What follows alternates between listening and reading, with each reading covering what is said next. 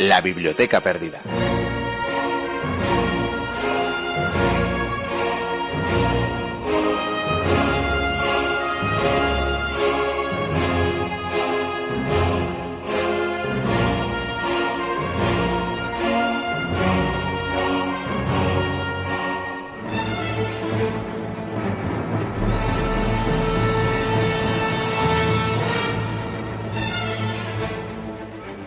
El romano Marco Tulio Cicerón hace más de dos milenios que nadie envejece solo por vivir un número de años.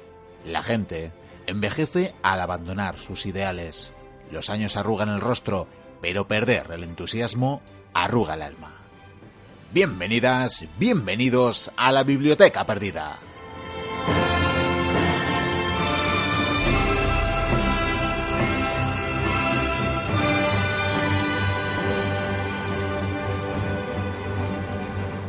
Arrancamos hablando de la vejez para homenajear, para dedicar el programa de hoy a un oyente de la biblioteca perdida que ya no volverá a escucharnos. Oyente cercano a quien un servidor debe el apellido y cuya estrella se ha pagado a los 88 años. Así que con esta breve dedicatoria os reitero la bienvenida y paso ya a adelantaros los contenidos del programa de hoy. Casi dos meses habían pasado desde que no continuábamos el relato de la Reconquista. Volveremos a hacerlo en esta ocasión con el episodio correspondiente al siglo XII siglo en el que almorávides y almohades tratarán de dar un nuevo impulso a un al fragmentado en las débiles eh, taifas que poco a poco verán su fin. Los reinos cristianos, por su parte, se consolidarán, sobre todo la pujante Castilla, y desde este punto ya no habrá más retrocesos en sus aspiraciones. No será el único tema de hoy, y es que para la legión de seguidores del vizcaíno también proseguiremos con la crónica de sus aventuras, y de hecho le acompañaremos a él y a su compañía hasta la bella Florencia. Saludamos ya a todos los oyentes de las radios que emiten la biblioteca perdida de la Viana FM, de Radio Eri 7 Aranda, Radio Ujo, Mutant, Cadena Neo, Radio Antorba, Chena, Bronca, Onda Fue Mayor, Polígono, Cuac FM y Artegalia Radio. Saludos de quienes hacemos posible este programa semana tras semana, Vikendi y Cubría, Javier Senderos, Pello Larrínaga y este que os habla, Miquel Carramiñana. Encantados de estar con todos vosotros una semana más comienza la aventura.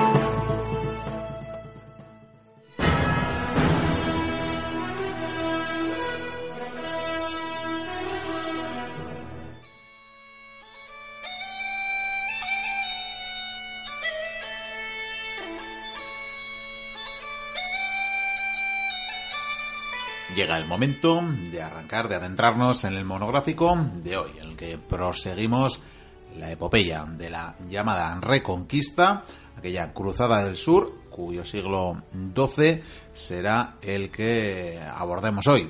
Tengo conmigo vestido de escriba, creo, sí, al señor sí. de Cubría. Efectivamente, Miquel, aquí voy, vestido de escriba, agazapándome en estos sitios oscuros, hay gotas, eh, hay algún murciélago. Hay algún murciélago. Vamos a poner en, antecedentes a nuestros mochuelos, a las mochuelas, porque es que estamos en Jaca, en la, la capital todavía del reino de Aragón, del pujante reino de Aragón. Muy bello. Esto se ha dicho muy bello. Es bello. Bueno, esto tiene mucha montaña alrededor, ¿verdad? Mucha es verdad. montaña. Los Pirineos, qué maravilla. Una maravilla, la verdad. Y bueno, nos dicen, nos dicen nuestros informadores que mmm, el rey, el rey Alfonso I, está ya, bueno, en las últimas. Sí. Y estamos, bueno, nos hemos adentrado aquí en Palacio a ver qué encontramos. Mm, Algo nos va a caer, yo creo. Algo caerá. Es que la verdad, los fondos, con esto del aniversario y eso, se nos han quedado los fondos exiguos de la Sí, biblioteca. claro. Necesitamos eh, recaudar. Y nada, pues nos hemos venido aquí a ver, eh, a ver si nos toca algo en el testamento. Efectivamente, Miquel, porque si no, ¿cómo vamos a seguir yendo de vacaciones a Benidorm? Digo, sí, necesitamos fondos, eh, hace falta más libros, más legajos... ¿Y qué te parece si mientras avanzamos por estas zonas de- del, del castillo... La capucha, la capucha que los guardias tienen. sí, sí, también es verdad. eh, ¿Seguimos con la reconquista? Sigamos con la reconquista. Habíamos dejado a nuestros oyentes en el bueno en el siglo del Cid, tan canareado, eh, tan cacareado siglo del Cid. Y bueno, aquella época de los reinos taifas, malogrados con la penetración de los almorávides. Y nos toca pues este siglo XII en el que tenemos movimientos. Tenemos muchos movimientos, es un siglo muy importante, por muchas razones y principalmente porque, como tú bien has dicho, esos reinos taifas, la verdad es que la cosa no va a funcionar, van a surgir nuevas fuerzas, va a haber muchos tejemanejes en el mapa político y militar de la península ibérica, van a nacer nuevos reinos, por cierto. Pero yo creo que en esta tertulia vamos a tener que ver casi todo este siglo en la órbita de los reinos cristianos, principalmente porque casi todas las historias que vamos a contar al final tienen eh, algo que ver con los musulmanes del sur y por lo tanto podemos forjar esta historia y seguir más allá porque si no va a acabar el año y no vamos a acabar con la reconquista. Ciertamente el año no sé, pero la temporada desde luego y ya no quedan tantos programas. Es cierto, tenemos que terminar con Aníbal y tantas historias. ¿Qué te parece si empezamos hablando de una... Hay que apuntar una cosa en este siglo XII. Porque en el siglo anterior, el siglo del Cid, fue cuando comenzó la primera cruzada. A finales de ese siglo, esa primera cruzada que se conquistó Tierra Santa, eh, todo fue alegría, todo fue maravilloso mm, para los cristianos. No para los que cayeron, pero bueno, los musulmanes, pues bueno, imagínate el plan. Pero nacieron las órdenes militares y estas órdenes militares van a tener mucho que decir en esta historia por una curiosa anécdota.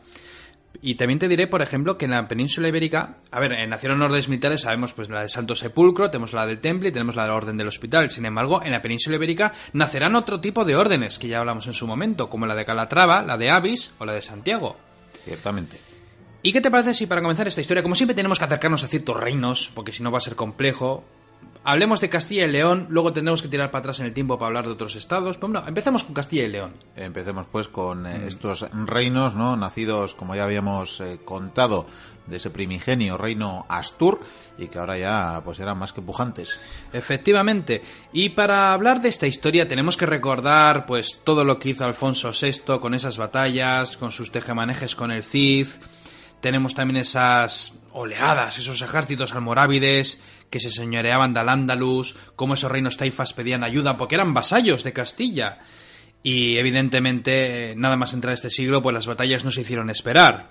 De hecho, por ejemplo, eh, tengo aquí algunas fechas. En el 1108 fueron derrotados en Uclés.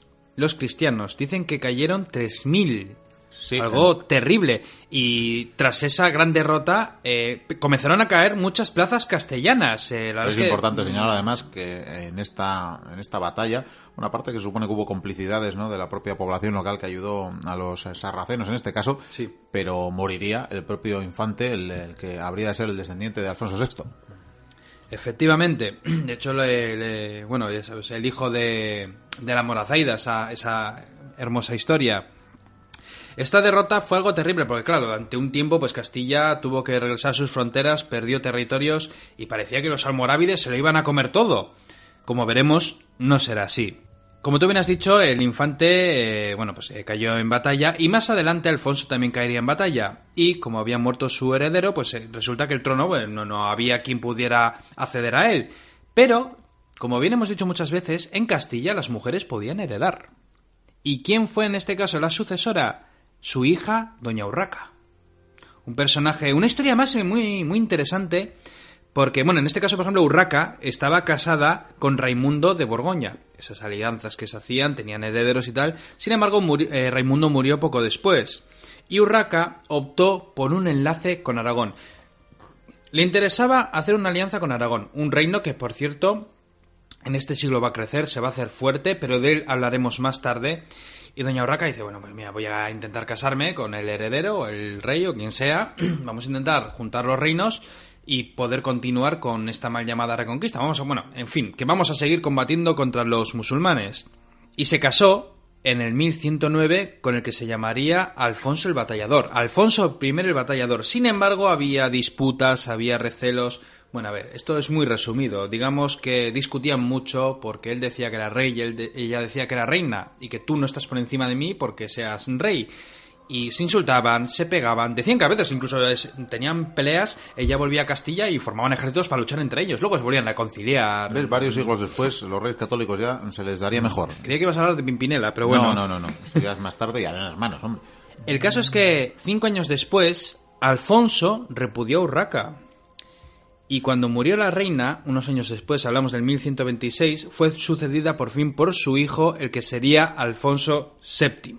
Sin embargo, Alfonso VII pues, heredó un reino complicado, porque había mucha tensión entre Castilla y Aragón, y es por ello que se firmó lo que se llamaría, bueno, firmar es un decir, pero bueno, lo que se firmó el pacto de Támara en el año 1127. En este pacto, ¿qué es lo que hicieron? Pues, pues analizar cómo iban a continuar sus expansiones hacia el sur. Este fue el primer pacto. Habría un montón de pactos, un montón de firmas que luego se romperían, tratados, se romperían, en fin. Es la Edad Media, es lo que hay, es el Juego de Tronos. Pero ciertamente ya empezaban a hacer ese diseño. y Sí. Por primera vez, acaso se podía llamar, antes decías mal llamada. Igual este es el primer siglo que ya por fin se le puede llamar Reconquista, de verdad. Por una parte, por lo que decías al principio, porque ya desde que Urbano II llamara a las, em, a las cruzadas, eh, e incluso a lo largo de este siglo veremos también cruzadas en el propio territorio peninsular, pues ya incluso los reinos cristianos colaboran realmente, ¿no? hacen estrategia común para conquistar o reconquistar territorios. Pero esa estrategia común tiene trampa, porque realmente lo que se decide en estos pactos es, a ver, ¿para dónde vamos a tirar nosotros y para dónde vais a tirar vosotros Para no pisarnos. para no chocarnos y empezar a enfrentarnos? Y claro, eh, Castilla es más pujante, de hecho es la que va más territorio va a absorber. Tras estos pactos, Aragón, viendo que llegado el momento no le queda más tierra que conquistar, va a tener que enviar sus naves al Mediterráneo. Una historia, por cierto, apasionante, pero no entra dentro de esto de lo que vamos a hablar. Porque ocurre un suceso, que Alfonso el Batallador se muere. Vaya por Dios. No hacemos más que matar gente, ¿verdad? Sí, es lo que tienen los siglos que pasan. Bueno, pues Alfonso muere y resulta que los castellanos, mm, haciendo caso omiso al pacto que hicieron, lo que hicieron fue invadir Navarra y Aragón. Un reino que en ese momento estaba unido. Y Aragón, claro, eh, pues mm, no puede defenderse, es un momento complicado que ya veremos más tarde por qué. Y entonces lo que hace este reino es reconocer a Alfonso, hablo, de Alfonso el de Castilla, eh, Alfonso VII, como rey, como soberano, y este entregó el trono de Navarra a García Ramírez a cambio del vasallaje de Aragón. Luego Aragón tendría otro soberano, pero eso es otra historia, como bien he dicho. Sigamos. En León, Alfonso fue proclamado emperador. Por cierto, Alfonso VI ya lo había sido también eh, nombrado como emperador.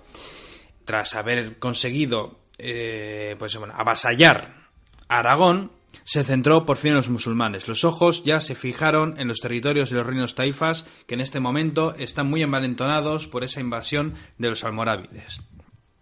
Sin embargo, ocurre un suceso. Un suceso que no parece importante, o sí, a mí me parece un suceso, desde luego, impresionante, porque vamos, 1140, la declaración de independencia de Portugal. Es un suceso muy importante, porque además Portugal eh, era un estado, un reino pequeño, en un principio, luego crecería en tamaño, que además siempre se ha dicho, yo esta frase lo he oído mucho, Miguel, eso de cómo es que Castilla, los reinos cristianos, nunca acabaron con Portugal invadiéndola. Pues yo te diré por qué, porque cada vez que iban a intentar conquistarla eran derrotados. En estrepitosas batallas, un- algo terrible, pero bueno. Bueno, en Sí. este momento, en todo caso, Portugal se instituye como reino, pero con ese vasallaje también a Castilla. Efectivamente, porque tres años después de la declaración de independencia se reconoce como vasallo de Castilla, lo cual a Alfonso le parece genial y dice, ah, qué genial, tengo otro reino castellano, encima cristiano, el poder de los musulmanes se ha debilitado. Efectivamente, se ha debilitado de, de tal arte que Castilla empieza a recuperar plazas perdidas. Empieza a haber racias, asaltos, no hablamos de grandes batallas, pero sí de los típicos perreos, de quemar villorrios, de, bueno, en fin, de expulsar a la gente de los pueblos, todo lo típico de la Edad Media peninsular. Es interesante, ¿no? Como en el 47 llegan a conquistar Almería. Sí, efectivamente, Almería, una plaza importante. Lo que pasa es que hay algunas conquistas que no las hablo porque es que las conquistan y luego como los vuelven a perder. Sí, sí, evidentemente, pero, Pero es significativo de cuán al sur llegan. Sí, pero ya habían casi casi llegado hasta allí. De hecho, eh, hace dos siglos, no me acuerdo cuál fue, si fue un Pedro, llegó hasta, hasta Mérida. Y luego perdió territorios, claro. Y en este caso, por ejemplo, podemos marcar otra fecha, que es el año 1157. ¿Por qué? Pues porque las tropas castellanas asedian Guadix. ¿Y por qué es tan importante? Pues porque en ese asedio muere Alfonso.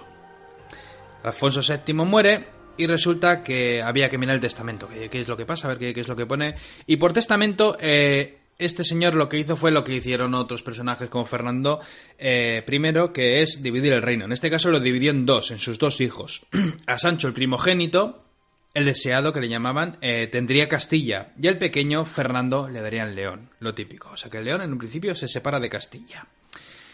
Este Sancho, el primogénito, eh, que sería llamado Sancho III, la verdad es que duró bastante poco. Sin embargo, le dio tiempo a hacer bastantes cosas. Por ejemplo, el mismo año en que fue nombrado soberano, eh, los templarios devolvieron Calatrava.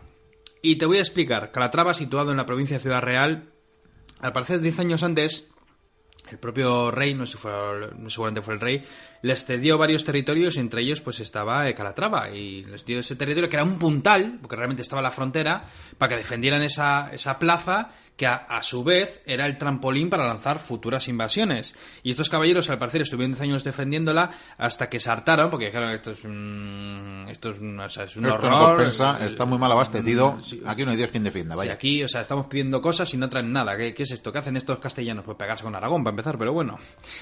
Y se van. Y es por ello que Sancho III lo que hizo fue enviar a Raimundo. Y dirás, ¿quién es este Raimundo? El abad del monasterio cisterniense del Citero Cisterciense. Cisterciense, perdón. Y este señor, con un puñado de valientes, fue para allá a defender la plaza, a gobernarla, y allí nació la Orden de Calatrava. Nada más y nada menos. Qué casualidad. Pues, pues mira, estos de Calatrava desde luego defendieron mejor la plaza que los templarios, o sea que mandan narices. ¿Te acuerdas que te he dicho antes que con Aragón se firman muchos pactos? Recuérdalo. Pues por esta fecha se firma, por ejemplo, el pacto de Sahagún. Otro pacto con Aragón para fijar de nuevo los objetivos para atacar a los musulmanes y las plazas que tienen que tomar, que por supuesto esas plazas lentamente van a seguir cayendo en el poder de los cristianos. Hasta el año 1158. ¿Por qué te digo este número, Miquel? Pues porque se muere Sancho III. Ya he dicho que duraba poco. Duró poquito, sí. Duró poquito y ahí había un problema. ¿Cuál suele ser? Siempre que digo que un rey se muere y hay un problema, ¿cuál es?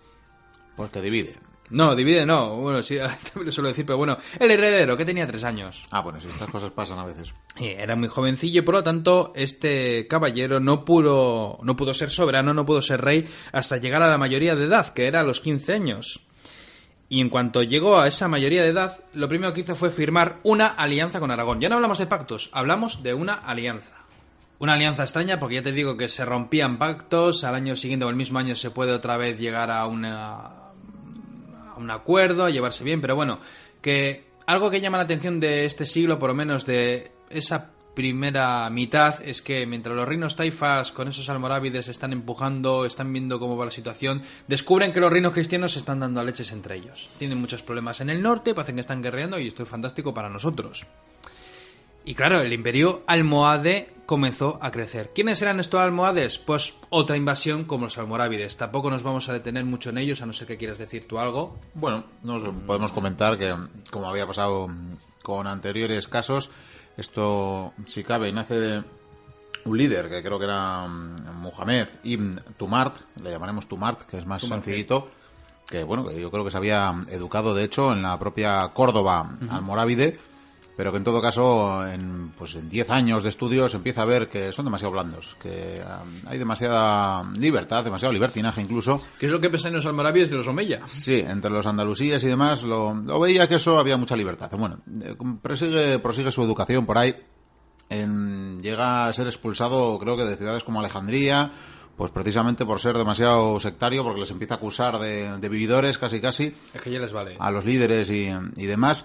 Y entonces se acaba estableciendo en Fez, eh, acaba teniendo relaciones con, alguien también muy significativo y empiezan a diseñar lo que va a ser pues todo, un golpe al, al, imperio almorávide que domina ese norte de África y finalmente pues empieza el asalto digamos hasta el punto que llegan a tomar eh, pues Marrakech la población realmente es eh, bereber, que son los que los que pondrán digamos carne en este asalto y al final lo fueron en ese aspecto. y al final pues eh, se acabarán introduciendo en la península y tomando el poder. Y era un enemigo al que había que temer. De hecho ellos como, como podéis imaginar mochuelos pero lo que querían era recuperar hacer su propia reconquista de ese antiguo imperio omeya de esa de esa al andalus y combaten, por supuesto. Hay batallas, hay esas escaramuzas.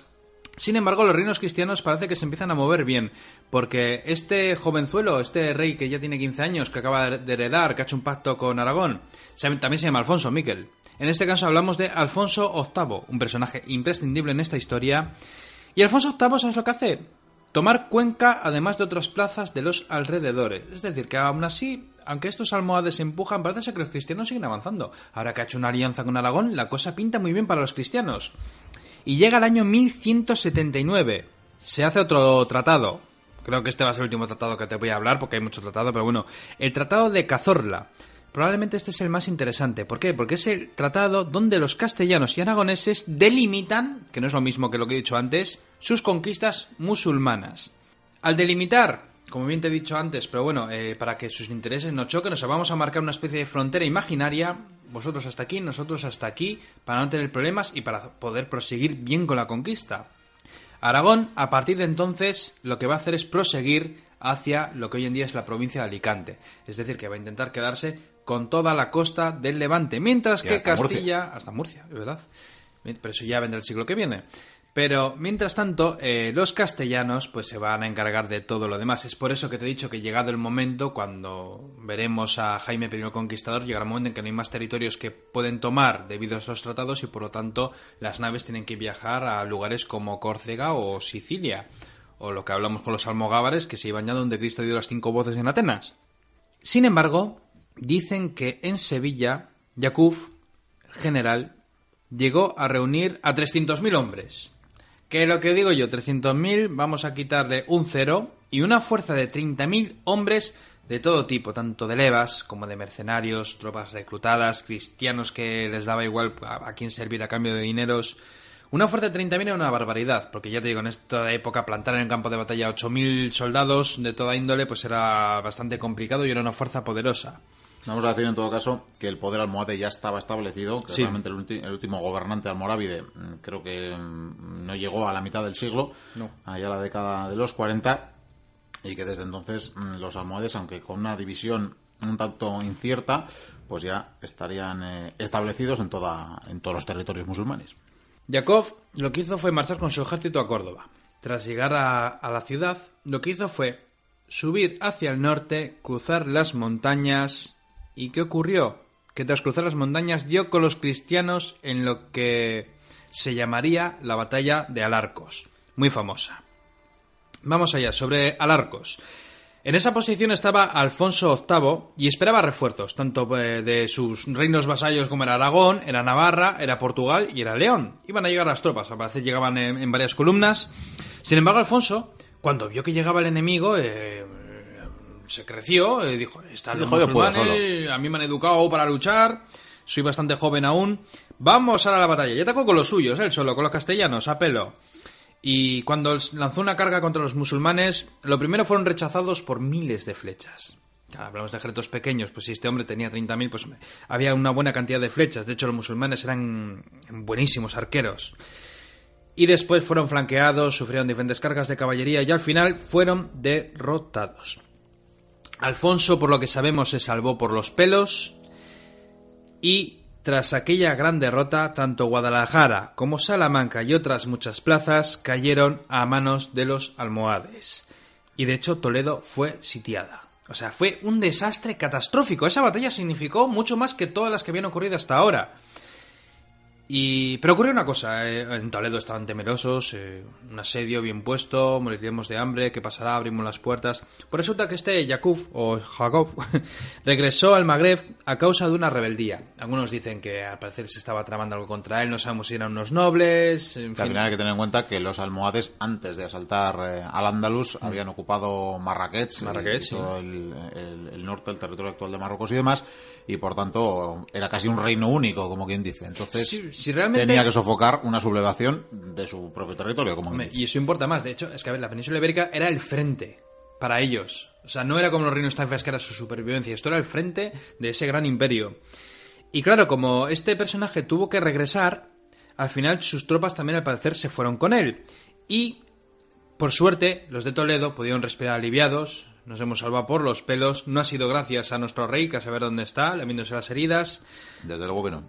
Lo que sí te puedo decir es que Alarcos y esto ya hay que marcarlo porque llevamos muchas horas de tertulias, Miquel, fue la última gran victoria de los musulmanes.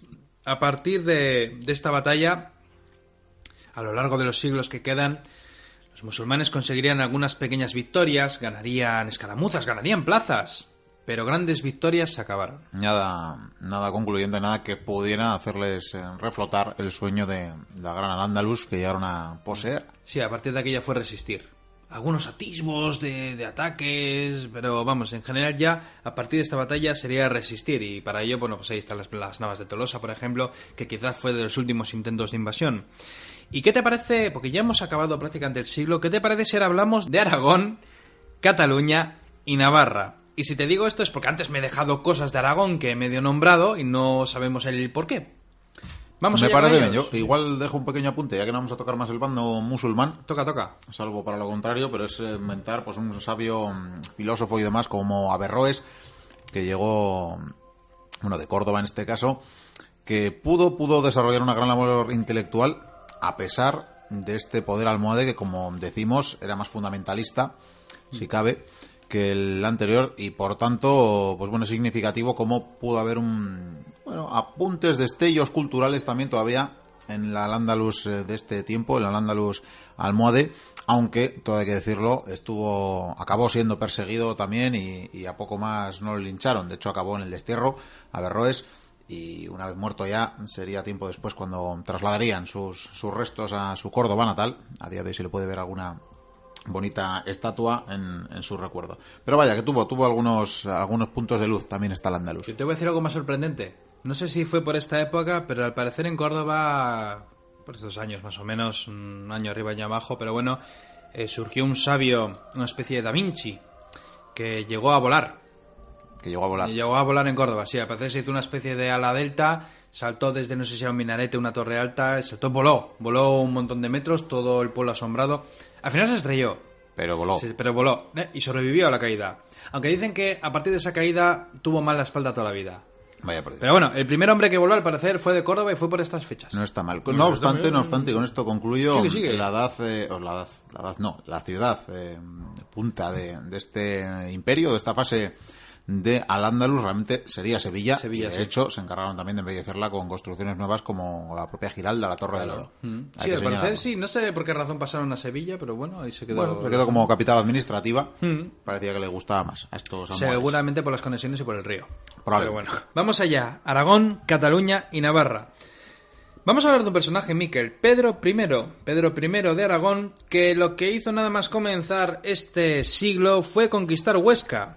No está mal para empezar. Sí, pero además tras derrotar al emir de Zaragoza en una gran batalla.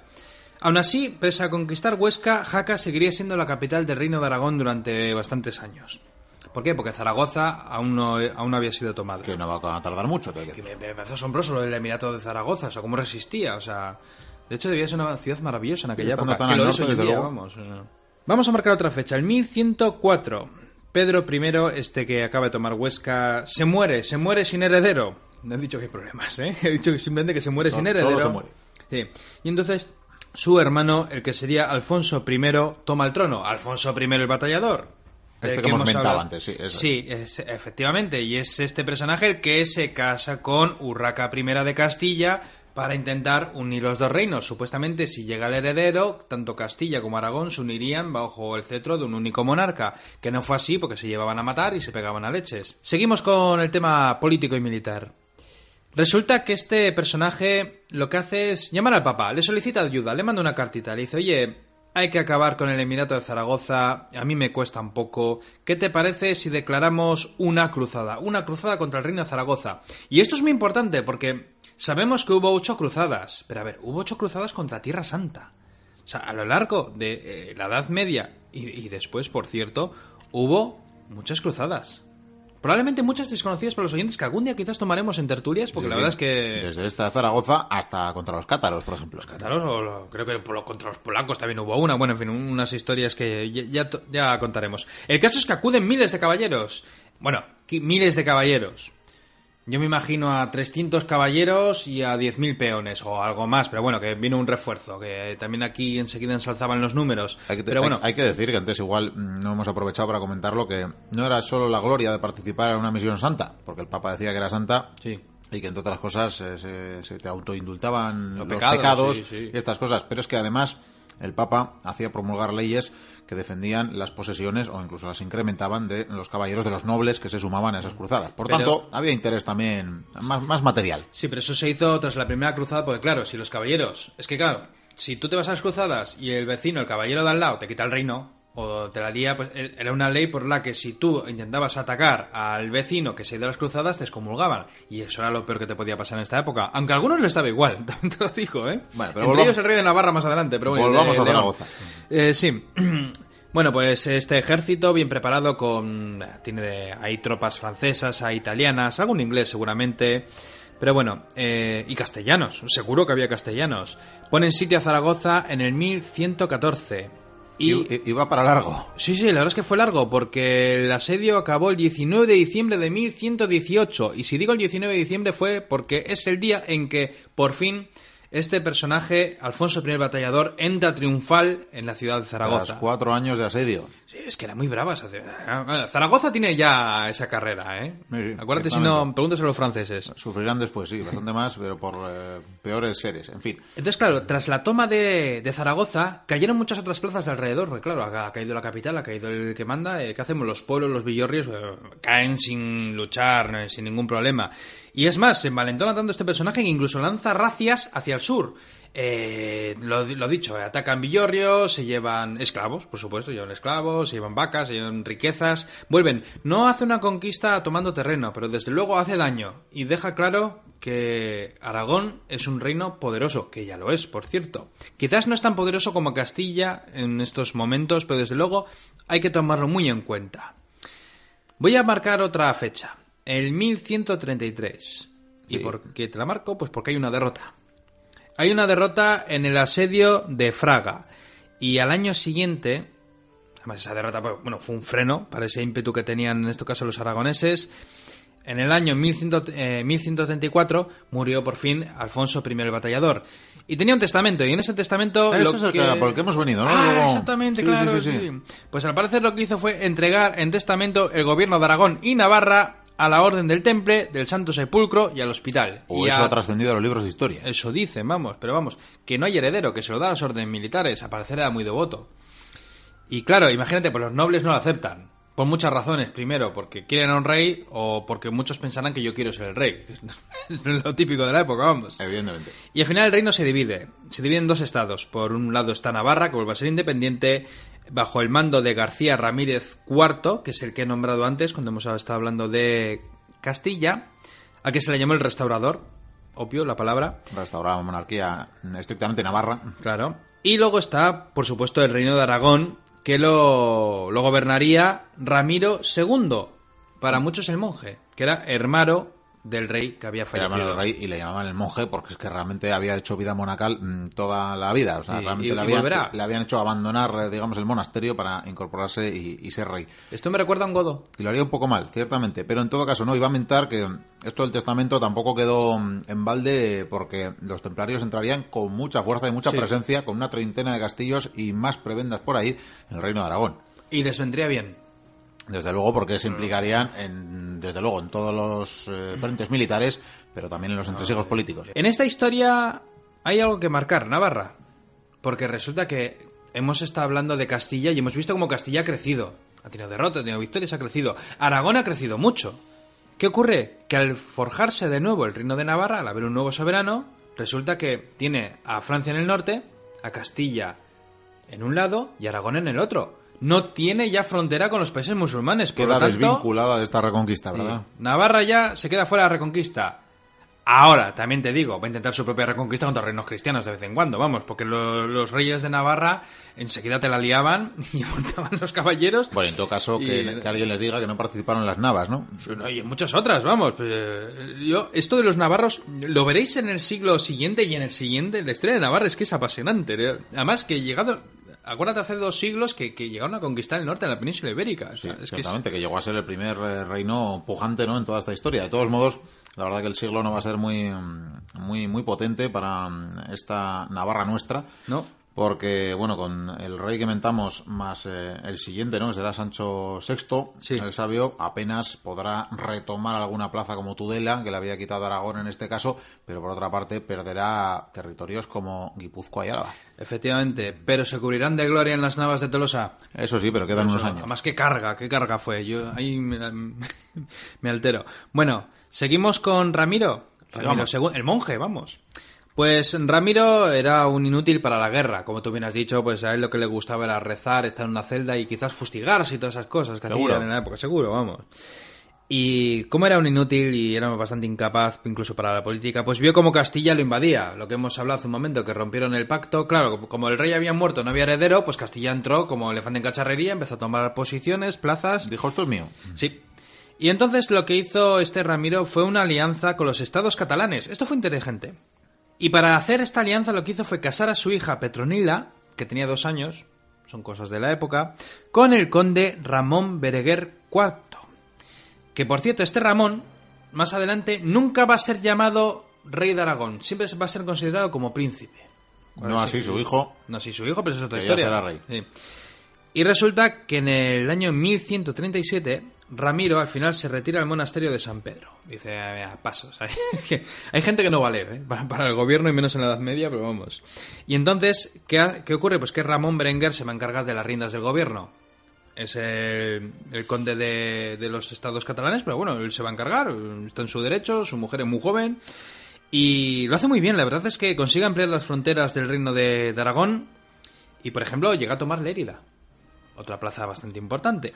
Y por los tratados con Castilla, lo que hace es orientar sus conquistas a Valencia. Lo que he dicho hace un momento, que tienen que marcar unos límites y por lo tanto pues, no le queda otra. Y dice, pues, bueno, pues vamos a, vamos a tanto a Valencia como a, a Murcia. Murió en el 1162. Fue, fue relevado por fin por su hijo Alfonso II, al que se le llamó el casto. Creo que ya ha habido otro casto, por cierto. Y este sí, este sería ya rey de Aragón y por tanto de los estados de Cataluña, claro. Y en 1174, ya por último, este personaje funda una ciudad en Vital que parece que no existe, pero hablamos de Teruel. Teruel, Teruel Teruel, existe. Teruel, sin Teruel duda. existe. Saludamos a los mochuelos de Teruel. Sí. Te voy a decir que murió en el 1196 y que como no nos queda tiempo y aún nos queda mucha reconquista, lo dejamos aquí. Sí, a Pedro II ya le dejamos para el próximo Además nos siglo. vino, nos vino un siglo calentito, ¿eh? Siglo calentito e intenso, desde luego. Pues volvamos, si te parece, a, a esta década del 30, ¿no? que será la muerte de Alfonso I, de ese batallador. Sí. Eh, bueno, con este... La historia ha recogido, como bien decimos, que, que dejó el testamento a quien lo dejó, pero, pero yo aquí tengo el de verdad. A ver, ábrelo, ábrelo. A ver, vamos a... Desenrollamos este pergamino. Sí, qué pegajoso está, ¿eh? Está pegajoso, sí, la verdad, no sé cuándo lo redactó, pero desde luego en malas condiciones. ¿Qué pone Margarita? Eh, sí, sí, sí, Margarita. Y Valentino. Y Valentino, ¿Qui- sí. ¿Quiénes son esos? Pues no sé, familiares ah, o... Barraganes. Sí, eso. Esto les gustaba.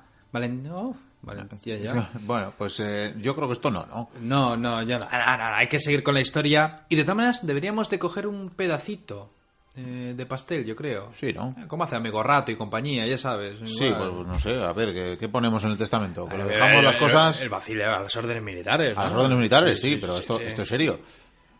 Yo creo que sí, ¿no? Ah, bueno, pues venga, vamos a ver, los templarios... Eh, Templarios, hospitalarios. Hospitalarios también, Y venga. los del sepulcro. Estoy escribiendo, vale. a ¿Les damos algo a los de Calatrava también? eh? Sí, Porque la de Montesa aún no se ha creado. No, claro, ya después de los Ah, templarios... eh, a los caballeros de la biblioteca perdida. A los caballeros de la biblioteca... La orden, la, La sagrada orden- orden de la biblioteca perdida. muy antigua, Los joder. bibliotecarios. Sí, Qué maravilla. Qué maravilla, pues... eh, Dicen que, dejamos. que- que esa orden se fundó cuando estábamos en las cavernas, en Atapuerca. Sí, sí, sí, por ahí. Bueno, pues por ejemplo, a las ursulinas, a las carmelitas descalzas. Ah, sí, sí, claro, claro, también, también. Venga, pues No, añadimos no todas. sé, sí. Añadimos todas. Tú busca las órdenes más lamentables y no más pequeñas y no sé. Vale, vale, vale. ¿Nos queda algo más por ahí? Pues no, yo creo que así está bien el testamento.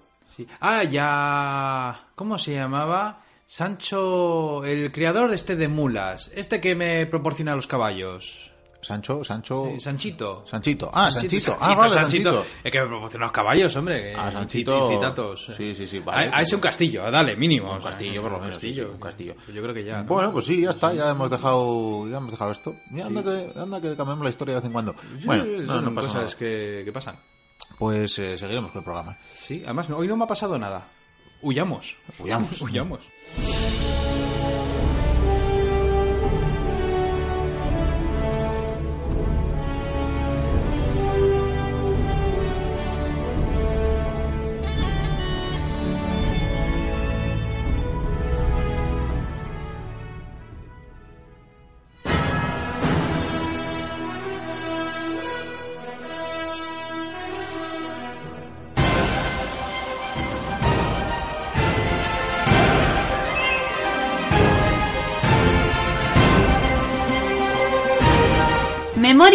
Cronista, Italia.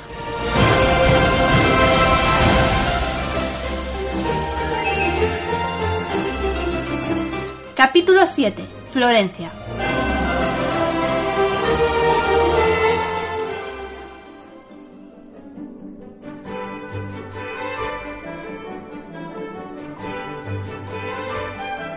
Las crónicas del vizcaíno.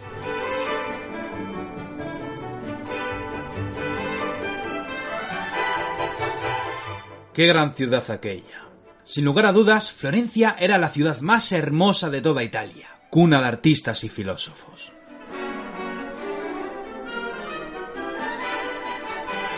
Grandes pensadores e buenos mecenas de las artes daban vida y esplendor a la gran república del Arno. Cruzando un gran puente de piedra llamado Vecchio, vimos docenas de puestos de joyas mercadeando con grandes maravillas. Los mercados estaban abarrotados desde las primeras horas del día, y el gran Duomo se erguía ante nuestros ojos como lo hacía en su tiempo el gran templo de Tenochtitlán.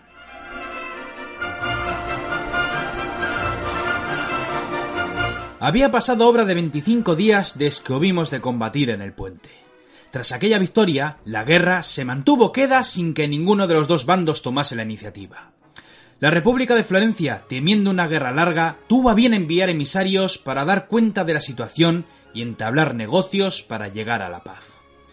Tanto el condotiero Arconte como algunos principales de Siena fueron invitados a Florencia.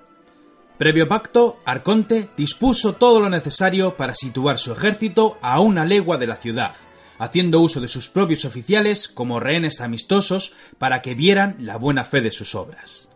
Florencia aceptó los términos, dejando gran parte de su tropa a las afueras de la ciudad. Habían pasado obra de tres días desde que nuestros principales adentraron en la urbe para discutir los términos. De mientras, nuestro ejército se mantuvo quedo y fuerte en dos colinas con sendas empalizadas de madera. Nosotros entramos con los principales acompañados por 200 soldados del ejército. Hacíamos las veces de guardaespaldas, mas cuando nuestros capitanes fueron hospedados, tuvimos permiso para pasear por la ciudad, so pena de muerte si alterábamos la paz. Entre callejuelas seguíamos a un mozo que hacía las veces de guía a cambio de unas monedas.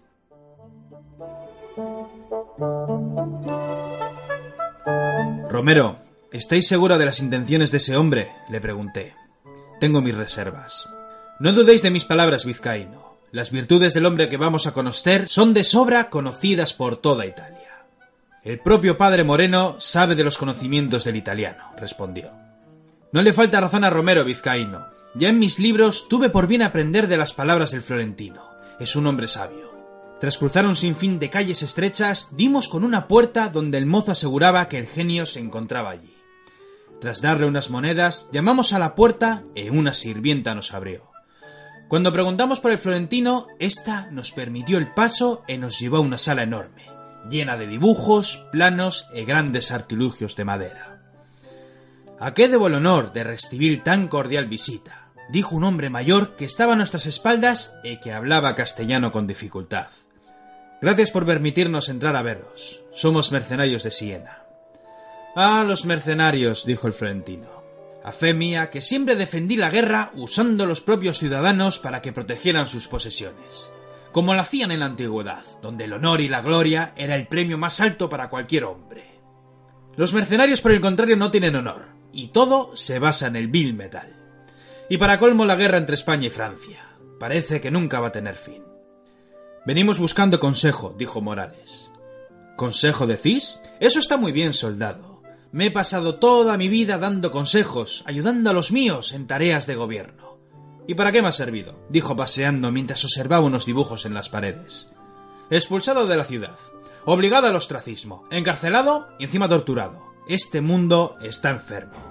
Sois Maquiavelo, ¿verdad? preguntó Perales. Y vosotros sois la banda del vizcaíno. ¿Cómo sabéis eso? pregunté acalorado. Porque no sois los primeros que llegan a mi puerta. Me han hablado de herejía, de la búsqueda de los bandidos que deben pagar por sus pecados, Decían que sois hombres peligrosos con precio por sus cabezas. Me decían ser soldados del Papa, pero era evidente que se trataban de asesinos. ¿Que cómo sé que sois vosotros? Porque sois los únicos que vienen de España, por eso mismo. Tanto los alemanes como los franceses y los españoles se agolpan en el norte de Lombardía a la espera de una nueva guerra. Nápoles se pertrecha por miedo al turco tras la caída de Rodas. Varias plazas de Navarra resisten los asedios del emperador don Carlos. Entre Roma y Milán no hay ni un solo hombre que hable castellano. ¿Y vais a denunciarnos? preguntó Rial. No, amigos, y os voy a decir por qué. Si os busca todo el mundo y os quieren vivos, será por una razón que a buen seguro me vais a contar a continuación.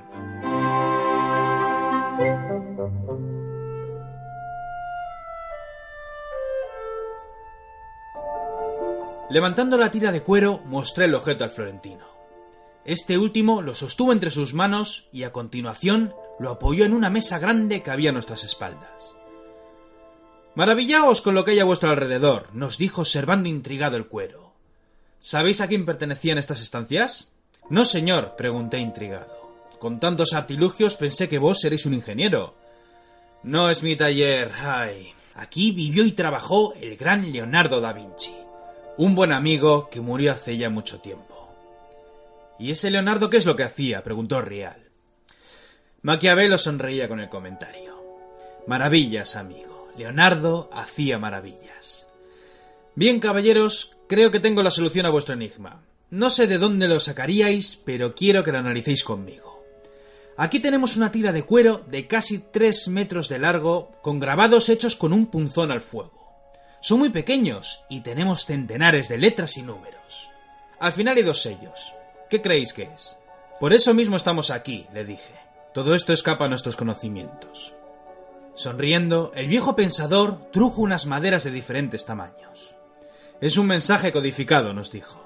Un viejo truco que, según se dice, lo utilizaban los espartanos para no ser espiados.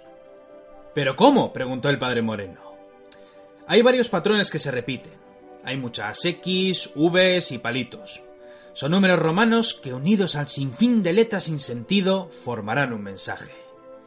¿Y cómo lo descodificamos? preguntó de nuevo el capellán. Con madera, respondió Maquiavelo. Hay que juntar tres maderas formando una pequeña pirámide, y después hay que enroscar la tira de cuero para leer su contenido de izquierda a derecha. Pero hay que encontrar el tamaño exacto. Si damos con él, las frases surgirán solas y podremos descubrir el contenido del mensaje. Esto podrá llevarme tiempo. Y tiempo era lo que nos sobraba. Estuvimos de aquella guisa esperando toda la tarde hasta que la noche se cernió sobre la ciudad.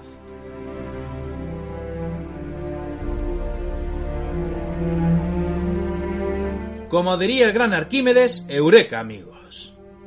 ¿Habéis dado con el tamaño de la madera? preguntó Rial. Así es, amigo. No ha sido fácil, os lo digo yo. Venid conmigo. Está escrito en latín. ¿Alguno de vosotros sabe leer latín? Yo sé leerlo, dijo el padre Moreno. Muy bien, amigo. Pues lee el mensaje y cuéntaselo a tus compañeros. Yo voy a cenar un poco que con la emoción no he probado bocado desde la mañana y a mi edad tengo que cuidarme. El padre Moreno comenzó a leer el cuero.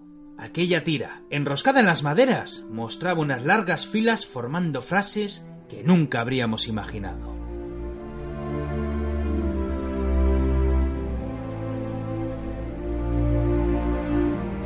Está confuso, nos dijo. Hay muchos números y nombres en clave. No sé a quién iba destinado este mensaje. Nos tenéis en ascuas, padre. ¿Qué es lo que dice el mensaje? dijo Romero. Es una lista de nombres a los que hay que asesinar, respondió. Además, tienen que seguir un orden por alguna razón. Al lado de cada nombre viene un número dándole una prioridad y una cifra, que a buen seguro se trata de la recompensa por el éxito. Entonces estáis insinuando que la familia Chocón urdió esta trama para asesinar a varios principales, dijo Perales. Es su sello, no hay duda, pero el otro sello, el de la rosa, no sé de qué familia se trata. Es uno de los emblemas de Brestia, dijo Maquiavelo a nuestras espaldas. Brestia, preguntó Morales. Es casi un mito, la historia de una familia ambiciosa. La Casa Brestia es la unión de muchas casas europeas, tanto francesas, germanas, polacas y por supuesto italianas. Fueron banqueros mm, poco importantes, contaban con muchas riquezas, pero todas estaban esparcidas por Europa. Tierras y territorios. Dicen que disponen de tierras desde Nápoles hasta Estambul, pero aquel linaje se perdió hace más de 20 años. ¿Por qué se perdió? preguntó Morales. Porque dejaron de nacer vástagos. Solo quedaba una niña en la familia, tengo entendido. Sus propiedades fueron absorbidas por otros estados, al igual que su banca, que tengo entendido que fue a parar a manos de los Medicis. Dicen que el patrimonio desapareció, confiscaron sus tierras y poco se supo del vil metal. Caballeros, os habéis metido en un lío muy gordo.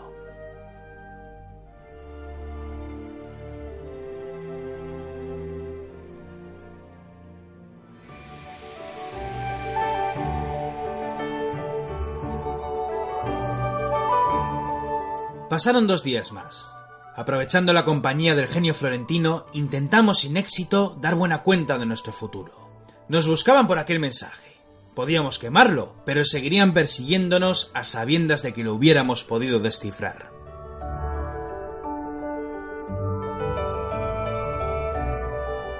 La paz se había firmado. Tras debatirlo largo y tendido, ambas repúblicas llegaron a pactos para terminar con la guerra. Fuimos a despedirnos de nuestro amigo, mas este último nos dijo que no había prisa. Al atardecer marcharíamos a nuestro campamento para regresar a Siena al día siguiente. El propio Julio Medicis y sus principales nos acompañarían por las calles hasta las puertas de la ciudad. Y en esas estábamos, con recio paso y felices de terminar la guerra. A la vanguardia de la columna estaba Arconte con otros principales y con Julio de Medicis, acompañados por soldados florentinos. Atrás íbamos nosotros, con más florentinos a nuestra retaguardia. Muchas mujeres de la ciudad nos lanzaban flores en el camino, celebrando la paz entre ambos estados. El cielo que nos cubría era completamente naranja, y apenas sobresalían los rayos del sol a través de las casas. Cruzando el hermoso puente vecchio, casi todos los puestos de joyas habían cerrado. De súbito la columna se detuvo. En del otro extremo del puente, varias decenas de hombres, con capas y con el rostro tapado, se mantuvieron quedos bloqueando la salida.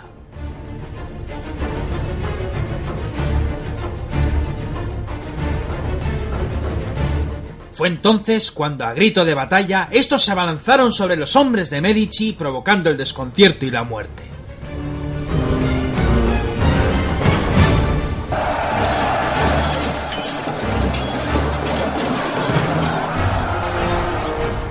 Más sonidos y grandes gritos resonaron a nuestras espaldas. Más hombres con sus capas se batían sobre nuestra retaguardia hiriendo y matando a placer. Morales y José Manuel gritaban nerviosos sin entender lo que estaba pasando. Girando sobre mis pasos vi a Romero sacando su acero para luchar. Todos hicieron lo propio, mas justo cuando me volví a girar, vi a Romero sonriendo y con una recia estocada atravesó de lado a lado el pecho del marinero Rial que cayó al suelo sin aire en los pulmones.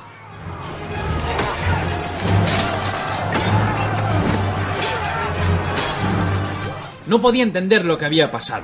Mis compañeros contemplaban aquella escena con los ojos desorbitados sin dar crédito a lo que habíamos visto. Romero, alzando su espada y manteniendo buena guardia, nos lanzó un desafío con grandes gritas, y justo entonces muchos soldados de nuestra compañía, aquellos italianos de las tabernas, se lanzaron a estocadas matando a muchos de los nuestros.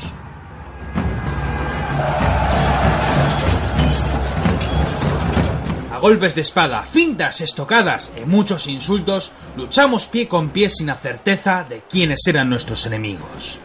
La sangre comenzaba a manchar las piedras del puente. Morales, abriéndose paso entre el acero, arrastraba el cuerpo del marinero Rial entre un sinfín de combatientes. Perales, cegado por la ira con el corazón en un puño, lanzaba gritas mientras descargaba recias estocadas sobre Romero que una y otra vez iba bloqueando. El muy bastardo, aún con una sonrisa en el rostro, marcaba el ritmo de la pelea y con un rápido giro descargó el frío acero sobre el costado de Perales, que retrujo sobre sus pasos herido.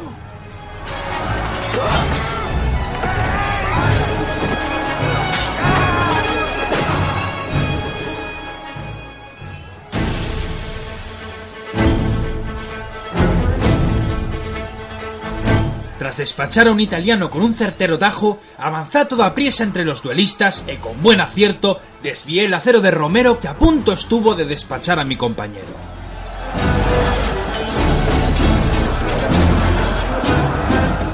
Dando un paso atrás, levantó su espada. Haciendo lo propio, los dos nos mantuvimos quedos en buena guardia, ajenos a la locura que se estaba desatando a nuestro alrededor.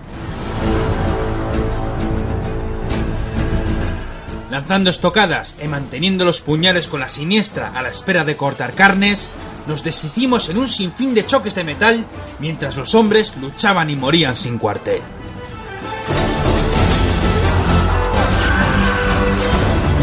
La pelea se estaba alargando y ninguno de los dos éramos capaces de herir al otro. La llegada oportuna de mi fiel artillero, blandiendo con mucho arte su acero, obligó a Romero a retroceder al compás de los golpes que rechazaba una y otra vez. Mas, tras realizar un endiablado giro de muñeca, hirió a mi compañero en el brazo con un profundo tajo. Mirándonos fijamente una vez más, nos mantuvimos quedos analizando nuestros pasos. Justo entonces, muchos hombres de la retaguardia nos golpearon huyendo del combate. Perdiendo de vista a mi rival, viejo Emanuel sujetando su espada a duras penas, y con grandes gritas me levantó arrastrándome a la vanguardia. Allí estaban mis compañeros. Morales con el bueno de Rial a los hombros, Perales herido de un costado defendiendo a los suyos. A lo lejos pude ver cómo Arconte caía del caballo atravesado por varias hojas. Julio de Médicis estaba rodeado, mas cuando estaba a punto de vender cara a su vida, llegamos a su lado con grandes empujones y despachando a tres rivales. Desde su caballo, el Medici se deshacían golpes de espada. Cuando los soldados de su guardia llegaron en su auxilio, este retrujo sobre sus pasos a galope, huyendo del puente.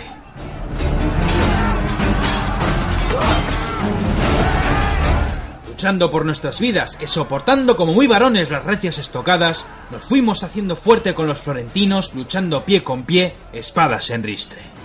A mi lado estaba uno de los principales de Florencia, con las tripas fueras y sujetándola con sus manos desnudas. Arrastrándolo unos pasos de la refriega, le dije que se mantuviera quedo. Aquel hombre me miraba con odio. Era uno de los banqueros de la ciudad. Maldito seas, castellano, me gritó. Lo habéis estropeado todo. Las cosas no debían de ocurrir así. Yo no tenía que morir, me dijo en perfecto castellano mientras la sangre brotaba de su boca. Tras aquellas palabras murió ahogado en su propia sangre. Un golpe en el hombro me hizo girar sobre mis pasos. Era el cura Moreno acompañado del viejo Maquiavelo. Nos lanzaban gritas para que los siguiéramos a fin de escapar del puente. Tras abrirnos pasos en una vorágine de espadas y cuerpos inertes, salimos del puente y vimos como el río estaba cubierto de cadáveres.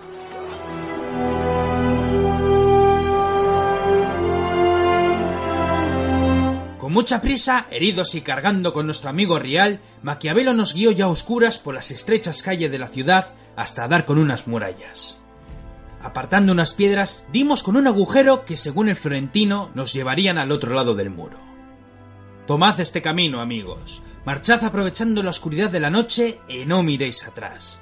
Si los guardias dan con vosotros, os darán muerte. ¿Qué pasará contigo? le pregunté. ¿Qué será de Florencia?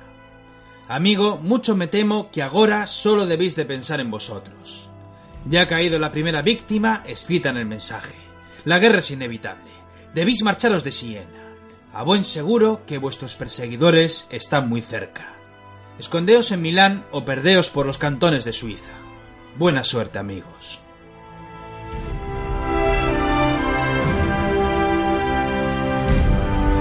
Perdiéndonos en la noche, esquivando los corredores de campo, avanzamos bien apercibidos durante mucho rato hasta que dimos por fin con nuestro real. Una vez dentro de la empalizada, dimos con el capitán Mesana. Nos preguntó qué había pasado. El campamento florentino estaba lleno de antorchas. Le habíamos hablado de la paz y luego le contamos lo del puente. Arconte había caído junto a los otros principales. La tropa seguía luchando dentro y por muy poco se salvó Julio de Médicis. No sabíamos quiénes eran los que habían preparado la emboscada del puente. Mesana nos contempló en silencio unos instantes. Si lo que decís es verdad, quizás piensen que ha sido cosa nuestra. Lo mismo creemos, le dije. Que todos los hombres pasen la noche bien apercibidos. Que todos tengan sus armas prestas para la batalla. El pirata loco y lo que queda de vuestra compañía están en la otra empalizada. avisadles y pertrecharos para cualquier situación.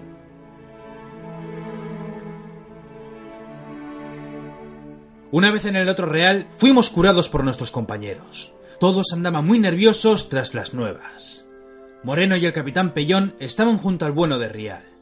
Mientras curaba a mi amigo Perales, pude ver cómo nuestro capellán daba la extrema opción a nuestro amigo.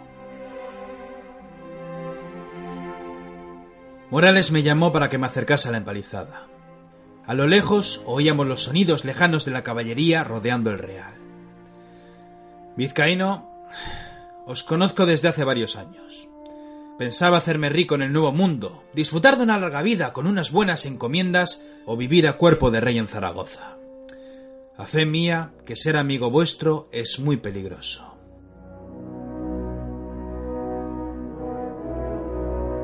Rial ha muerto, le dije. Y no tenemos tiempo de llorar su muerte, dijo el soldado. De todas maneras, mañana estaremos muertos. Ninguno de nosotros va a morir hasta que demos muerta al puta de Romero, dijo el capitán Pellón, acercándose con su hacha mientras observaba los muros de la ciudad. Una bala de cañón dio justo a unos pasos de donde nos encontrábamos, levantando la tierra que fue a dar en nuestros rostros.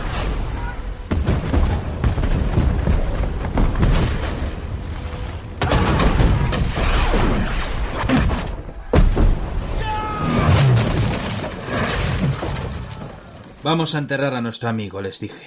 Mañana tendremos la de Dios y a fe mía que el desgraciado del Mesana nos va a llevar a todos a la tumba. ¿Y por qué no escapamos ahora que es de noche? preguntó Morales. Porque nos dará caza su caballería. Si queremos salvar el pellejo, bueno será resistir en la plaza y esperar lo que sea. De aquella guisa esperamos toda la noche.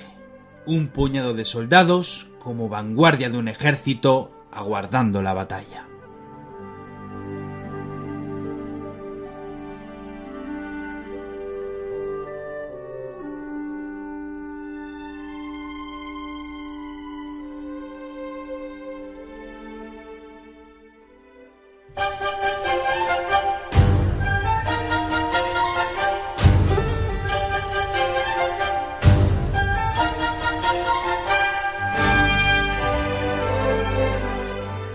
Hasta aquí inlocado de sí el capítulo de hoy, la entrega 186 de la Biblioteca Perdida, que esperamos que hayáis disfrutado. Ya con poco tiempo vamos a saludar muy brevemente, muy por encima, a las y los oyentes que nos habéis dejado mensajes en las diferentes plataformas. Ya sabéis que todas se engloban en www.labibliotecaperdida.info en nuestra página web. Saludos, por tanto, a quienes dejasteis comentarios en los últimos audios en iVoox, a Piquitriqui, a Aitor y a Horst, al que además debemos un email que le llegará. También a Iván Gil Fernández, a Bonequiz92, a Guzmán y a Santite Costales. También saludaremos a Sergio Alejo Gómez, historiador y escritor novel de su primera novela, Las crónicas de Tito Valerio Nerva, Misiva de Sangre, obra que tiene muy buena pinta y os adelantamos que trataremos de entrevistar a Sergio antes de que termine la presente temporada. También nos llegaron mensajes de Juan Carlos Dorado y de Diego Plaza Leiva que nos comenta que sería ideal tener una manera de descargar los programas de la biblioteca de una manera más sencilla, por lotes, por ejemplo, y lo cierto es que tenemos que pensar una forma de ofreceroslo de manera más sencilla, y la verdad ya en su día lo hicimos, quizás podamos recuperarlo, crear eh, enlaces para, por ejemplo, usar las redes de pares, usar Lemule o aplicaciones eh, similares, que desde ahí podáis descargaros todos los programas, o por lo menos recopilados en lotes, de una manera más sencilla. Veremos la manera de hacerlo y os lo comunicaremos en las próximas semanas. Nos dejaremos muchos mensajes más, pero terminaremos saludando a Jorge Moreno, que nos escribía en nuestra página todavía en pruebas de Facebook. Esperemos tener la versión definitiva en las próximas semanas. Gracias por vuestra paciencia y recordad que ahora sois seguidores, solo tenéis que darle a me gusta a la página de Facebook de la Biblioteca Perdida y así estaréis al tanto de todas las novedades y de todos los nuevos audios. Nada más que añadir, salvo que ha sido un verdadero placer teneros ahí, que esperamos que repitáis la próxima semana y que hasta entonces esperamos que seáis muy felices. ¡Agur!